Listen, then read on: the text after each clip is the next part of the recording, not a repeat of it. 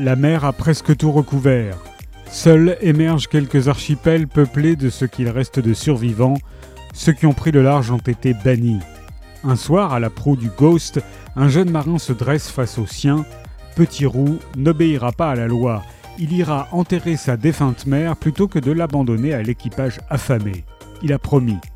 Même si pour cela il lui faut trahir, voler une chaloupe et s'échapper au cœur de la nuit sur la mer Océane. Au commencement, il y a le déluge, pour de vrai. Cette idée m'accompagne depuis longtemps. Enfant, lorsque je naviguais avec mon grand-père, je chérissais le moment où le trait de côte s'effaçait lorsqu'il n'y avait plus rien autour de nous que la mer à perte de vue. Bien sûr, l'océan est un lieu hostile où l'on ne fait que passer sans jamais pouvoir vraiment l'habiter, mais pour les personnages d'étrave, il faut faire avec. Le narrateur d'Étrave nous propose un soliloque atemporel.